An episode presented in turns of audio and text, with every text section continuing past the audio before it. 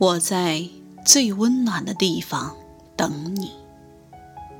作者：刘墨文。谢谢时差，谢谢距离，谢谢昼夜的陪伴，也谢谢关键时刻的孤单。他不再惧怕月亮盈亏时的流逝，和努力之后不尽如人意的遗憾。他学会了好好经营生意，好好经营自己。他终于明白了，那些不安和恐惧，都源于自己的弱小和故作愤怒的情绪。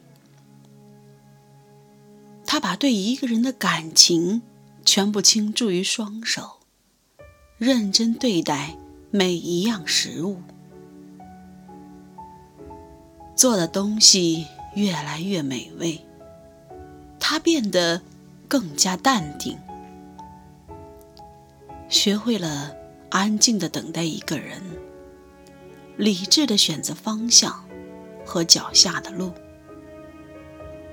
温柔的与生活相处。